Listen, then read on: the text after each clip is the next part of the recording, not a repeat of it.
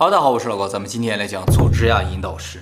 佐治亚引导石呢，是位于美国佐治亚州的一个小山坡上的一个巨石阵，由六块巨型花岗岩石板组成，包括中间那根柱子，然后四个石板的开角呢，正好朝向东南西北四个方向。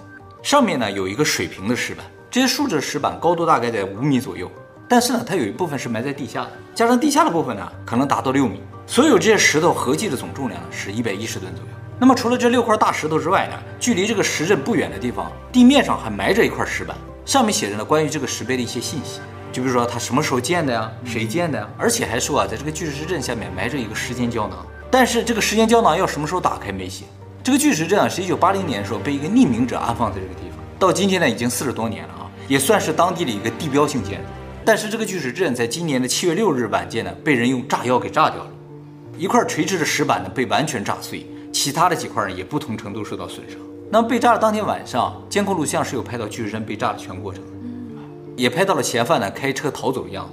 警方呢正在根据线索呢追捕这几个嫌犯啊。不过目前呢还没有任何的进展。由于担心接下来几块石碑也会陆续被人炸掉，所以呢当地政府在第二天就把整个石阵完全拆除掉了。不过呢当地政府表示会重新建造这个石阵。那么这个巨石阵为什么会被人炸掉？自从这个石碑出现以来啊，就争议不断。有很多人说这个石碑是恶魔崇拜者所建造的，因为写了什么吗？对，就因为它上面的内容，一会儿我们会讲。而且呢，这个石碑建造的位置正好距离联合国总部大楼六百六十六英里。六六六这个数字啊，是代表恶魔的。我在谷歌地图上量了一下，大概是六百六十四点四英里，差不多。考虑到测量的误差的话，这个石阵真的有可能是根据联合国总部大楼的位置故意建在这个地方。好，那么这个石碑上究竟写了什么字，会引发如此大的争议呢？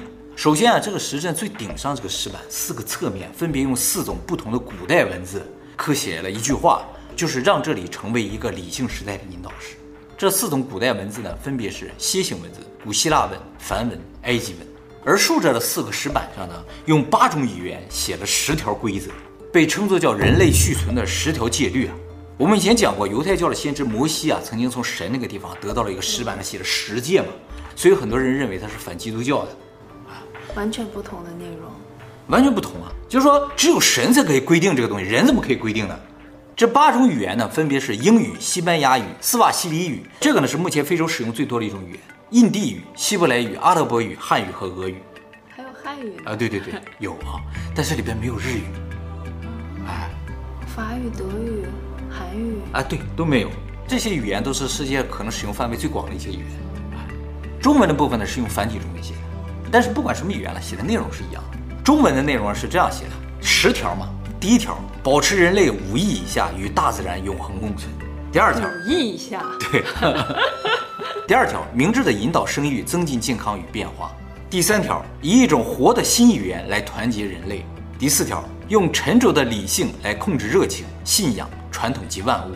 第五条，用公正的法律及法庭来保证人民与国家。第六条，让所有国家自治，在世界法庭中解决外界的纠纷。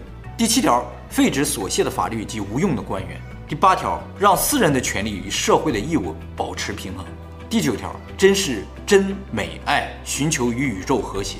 第十条，不要做地球上的毒瘤，给大自然留点余地，给大自然留点余地。这个重复了一遍，这英文也是这么写的。大家可能注意到了，除了中文之外啊，全部都是印刷体雕刻的，只有中文是手写体的，原因不明啊。这十条看上去大部分都没什么问题，和我们现在主流倡导的什么世界和平啊、保护环境啊、让世界充满爱的内容没什么区别啊。但是第一条啊，引发了不少人的恐慌。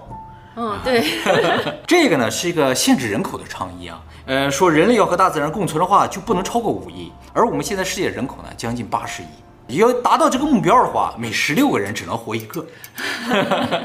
这个内容其实就是很多都市传说中说的这个叫人类削减计划。大家知道有很多有名的电影其实都讲这个事情，比如说很有名的叫《但丁密码》，还有《复仇者联盟》也是说嘛，就说要消灭一半的人类，然后自然就能保持平衡了。它消灭一半，这个上面写的是消灭百分之九十四。还有就是我们前两天讲这个后世，因为讲到就是人口急速增长给环境造成破坏嘛，要解决这个问题，但是它不是消灭人口了。只是给大家再创建一个空间，这空间叫后世嘛，都是讲这个人口和环境破坏的问题的啊。这个也是讲这个的，说这个大自然要想好的话，人就不能多。但是人已经这么多了，怎么办呢？大家就会产生恐慌啊。而且从这十条内容的语气来看的话，写这个内容的人啊，是以一个世界统治者的角度在说这个话，与其说是一种倡导，不如说是给这个世界定了个规则，说这个世界要这样，要这样。而这种订立规则的感觉，立刻就让人想到了一个词儿，就是新世界秩序。我们在以前讲光明会的时候提到这个词儿，一美元上就写着这个词儿，这是拉丁文的。而这个词最早是出现在美国国徽上的啊，就是美国一建国的时候，那个国徽上就写着这句话了。这是当时的国徽，正面呢，鹰嘴上叼着一个彩带，上面也写着“合众为一”，拉丁文的。而背面呢，上面写着“认可我们开始”，下面写着“新世界秩序”。他们是设计的神叨叨的。对对对，中间是个全石之眼，还有金字塔啊。其实这个是不是金字塔另说，有人说是金字塔，有人说是巴别塔。它的腰更长一些，嗯，感觉更高。这个金字塔的底下有一串罗马数字，写着一七七六，这是美国独立宣言发表的日子。整个设计充满了神秘元素。而这个新世界秩序这个词儿啊，是来自于古罗马诗人维吉尔的《牧歌集》。这个维吉尔很牛啊，他生于公元前七十年，死于公元前十九年。但是他在《牧歌集》中预言了耶稣的诞生。真的？嗯？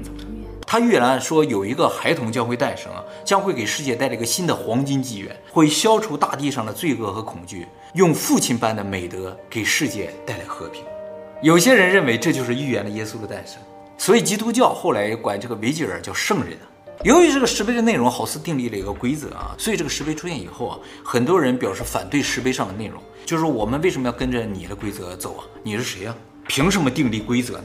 说到这儿，我们就来说一下这个石碑究竟是怎么来的。这也是这个石碑最大的谜团，就是它的建造者不明。目前确实知道，就是这个石阵呢，是一九七九年六月份的时候，一个叫阿尔 C 克里斯蒂安的人委托当地一个叫做埃尔伯特的花岗岩加工公司建造。那么在后来的调查中知道，亲眼见过这个阿尔 C 克里斯蒂安的人总共就两个，一个呢就是这个石料加工厂的老板，叫芬德里。他第一次见到克里斯蒂安呢，是一九七九年六月份。这个克里斯蒂安来到他们公司找他说：“我要建一个这么巨大的石阵啊，上面要刻一些字什么的。这个东西的大小，在当时这个老板来看的话，有点太大了，不是个人。呃，对，所以他就怀疑这个人啊，可能没有诚心想建，只是过来吹牛的。所以他就想委婉的拒绝这个事情。于是呢，他就把这个建造费啊说了一个天价。”就想把他赶走，结果那个人只是点了一下头，说什么时候能建好？在这个时候，他也没有相信这个人真的要建。他说大概需要半年以上吧。然后这个人说周围有没有哪家银行可以介绍给我？他就说啊，在我们这镇里上有一个花旗银行，你要有什么问题的话可以去那儿问问。他就走了。这个石料加工厂老板也就没再在乎这个事儿。他走了之后啊，他真的到镇上找这个花旗银行去了。这个花旗银行的负责人啊，叫做马丁。他是另一个见过这个克里斯蒂安的人。马丁说，这个人啊，六十岁左右，穿着非常昂贵的西服，明显受过高等教育。这是因为他花重金建造了这个？没有没有没有。这个马丁第一次见到的时候还不知道这个人要来干什么，就是第一眼印象他是这么一样一个人。这个克里斯蒂安跟马丁描述一下他的想法之后呢，他也觉得这个想法有点荒谬。建这个东西干什么呢？可以随意的建吗？也不是说可以随意的建，所以他们才觉得荒谬啊。说我就要在这买块地，建这么个大的建筑物。啊、哦，他也要买下来这块地。对，哦、哎，然后克里斯蒂安跟马丁说：“说我的名字是假的，我的组织呢，在二十年前开始就筹划建这么一个巨大的石阵。由于不想公开我的组织和我的姓名了，所以想委托你来帮我负责这个项目，并且告诉他我已经找到了一个花岗岩加工公司，我也给他们报价了。一听到这个价钱啊，马丁就觉得这事儿不是真的，谁会花这么多钱去建这么个东西呢？简直就是在烧钱。”对于马丁的质疑，克里斯蒂安说：“很抱歉，但是这是你不需要理解的事情。”然后克里斯蒂安就跟他说：“啊说我周末的时候会包一架飞机啊，在这上空寻找一个合适的安放地点，周一的时候再告诉你放哪。”听着更悬了。然后就走了。在这个时候，马丁就觉得啊，这个人应该不会回来了。没想到周一啊，克里斯蒂安真的回来了啊，告诉他我就要建在那一片儿，到时候我准备把那片地买下来，咱就建在那儿。马丁跟他说：“如果你不能证明你的身份，而且呢，你又不能证明你的支付能力的话，我是没有办法跟你签约的。”是的，克里斯蒂安说：“我可以用真名和你签订一个正式的合约，但是呢，要附加一个保密协议。这个保密的协议啊，总共有三条。第一条呢，就是整个项目的负责人只能是马丁一个人，不能有其他人参与其中。第二条，不可对外泄露他就是这个克里斯蒂安的身份信息。第三条，项目结束后，关于这个项目所有的资料要全部销毁，就是为了保密。”哎，不想让人别人知道这个是我建的，然后呢，双方就真的签立了正式合约。所以马丁呢是知道克里斯蒂安的本名的。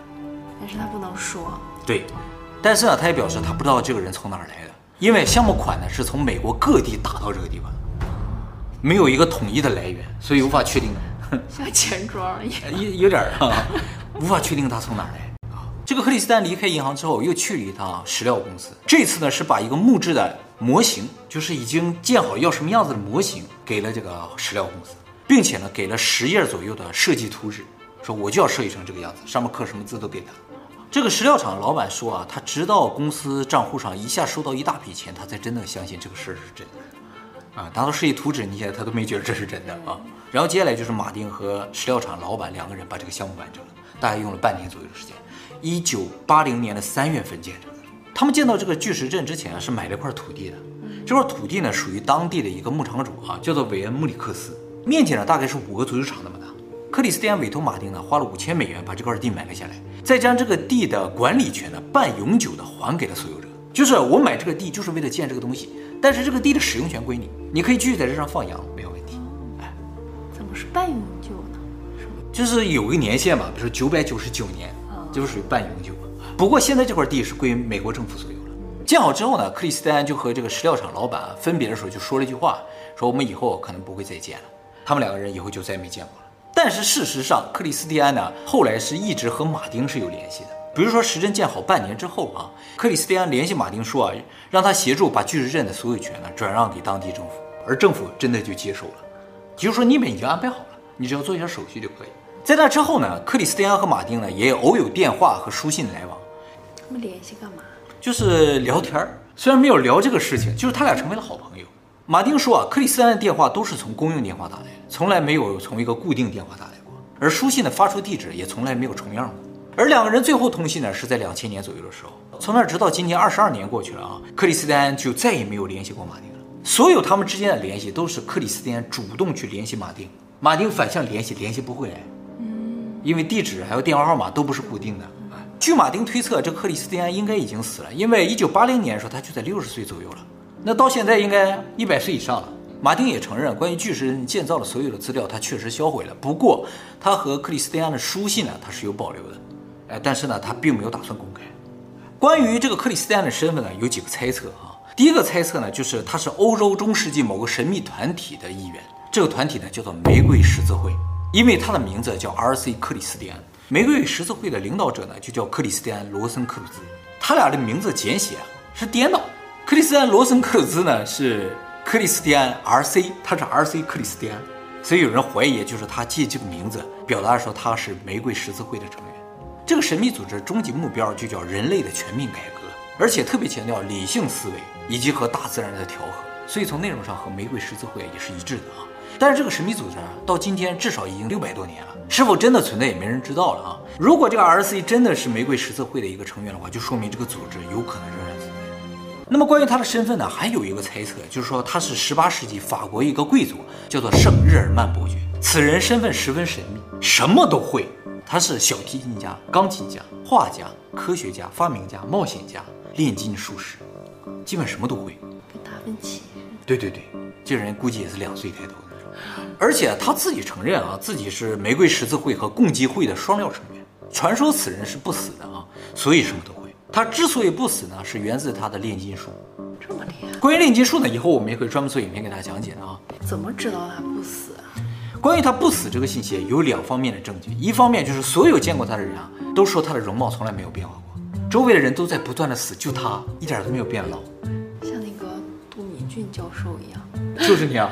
不过他比那个杜敏俊教授岁数要大一些，就他定格在了，定格在那个岁数了。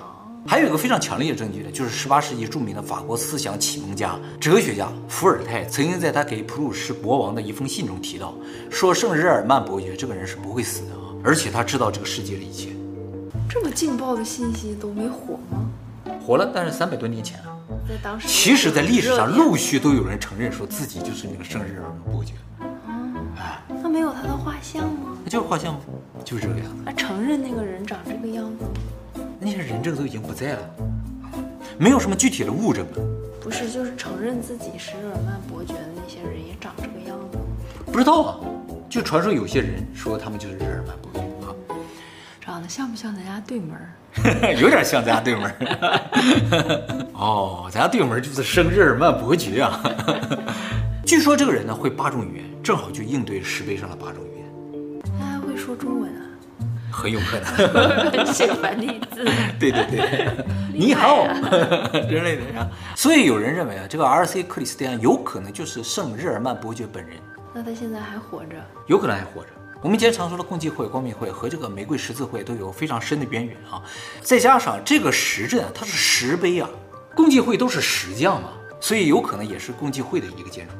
那么关于这个石碑上内容的解读，还有一种说法，就是说它其实并不是说要人口消减，而是什么呢？就是说这个石碑上的内容是面向第三次世界大战之后的人所写。就说一旦发生第三次世界大战，这个世界上人口会急速减少，那么活下人如何重建这个世界呢？就要根据这个石碑上的内容去重建它。这个呢，就不是说什么人口消灭计划了，而是对于未来人存活这么一个引导。由于石碑一出现后，我就出现了很多争议，所以在一九八六年的时候，有一个叫罗伯特·克里斯蒂安的人呢，写了本书，这个书的名字叫《常识更新》，啊，就是说刷新你的认知的那种。作者在书中说啊，我就是佐治亚引导石的建造者。和石碑上铭文的唯一作者，我在一些其他美国公民的资助之下呢，建造了这个石碑。我们并没有神秘主义的目的，也不是别有用心。我们寻求通过正常的途径实现一个和平的世界，不偏袒特定的信条和哲学。他哪年出版的这本书？一九八六年。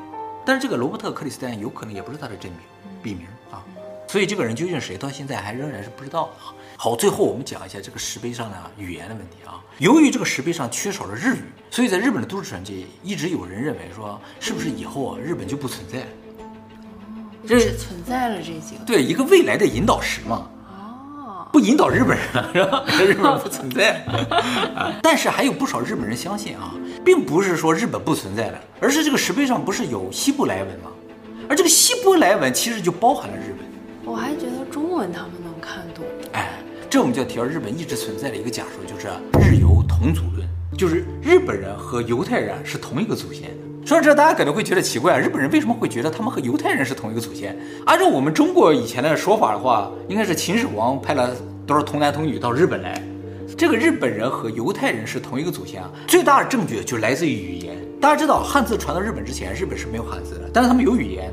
后来就语言学家发现了，日语的发音啊和意思和希伯来语啊基本上是一样的，是吗？有千丝万缕的相关的地方。比如说啊，日语阿里嘎多，谢谢，这个在希伯来语啊是这是我的荣幸的意思，是吗？对，希伯来语也这么说。还有阿娜塔在希伯来语里也是您的意思。还有斯凯贝，这个这个明显是个外来语，但从哪个语言来的不知道。其实这是希伯来语，色狼的意思。是吗？哎。还有摇一笑，摇一笑就是抬重物的时候，大家一起喊摇一笑，把它抬起来。这个词什么意思？日本人自己是不知道的。后来知道这是希伯来语，意思是神助我一臂之力的意思。哇！还有瓦鲁，在日语里写作恶，在希伯来语也是凶恶的东西或者人的意思。还有大马来，在希伯来语也是闭嘴的意思。欧瓦利，希伯来语是终点的意思。塞尤那拉，在希伯来语是驱赶恶魔的意思。哎不是再见了，这是驱赶恶魔。最夸张的是啊，我们以前讲过啊，日本的神话都来自于日本的一个古书，叫做《古事记》。在这个日本最古的书中，管天皇啊不叫天皇，叫斯梅拉米科多。日本所有最古的书都管天皇叫斯梅拉米科多，这也是希伯来语，意思是撒玛利亚的王。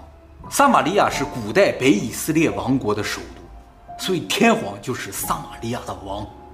而这个北以色列国原先有十个部族，他消灭了之后，这十个部族去哪了不知道。日本人一直相信说有一个部族到了日本，就形成了现在的日本人，所以带来了很多希伯来语。还有就是日本人说自己是大和民族嘛，大和民族叫做亚马岛，亚马岛呢也是希伯来语，读音呢稍微有点不一样，叫亚马岛，意思呢是神的子民的意思。哎，所以有些日本人相信他们是犹太人的一个分支啊。那么关于日本和以色列有什么其他观点，以后我们可以专门做影片给大家讲解啊，很有意思。你会觉得好神奇，这两个隔了这么远的国家，为什么在很久很久以前有什么联系呢？就记得那个撒哈拉，对啊，是吧？都是一样的吗。还有那个斯萨诺欧，对，对吧？都是从中东那个地方来的。哎，日语为什么会从中东来？不知道，是吧？很神奇啊。所以日本人坚信啊，这个石碑并没有抛弃他。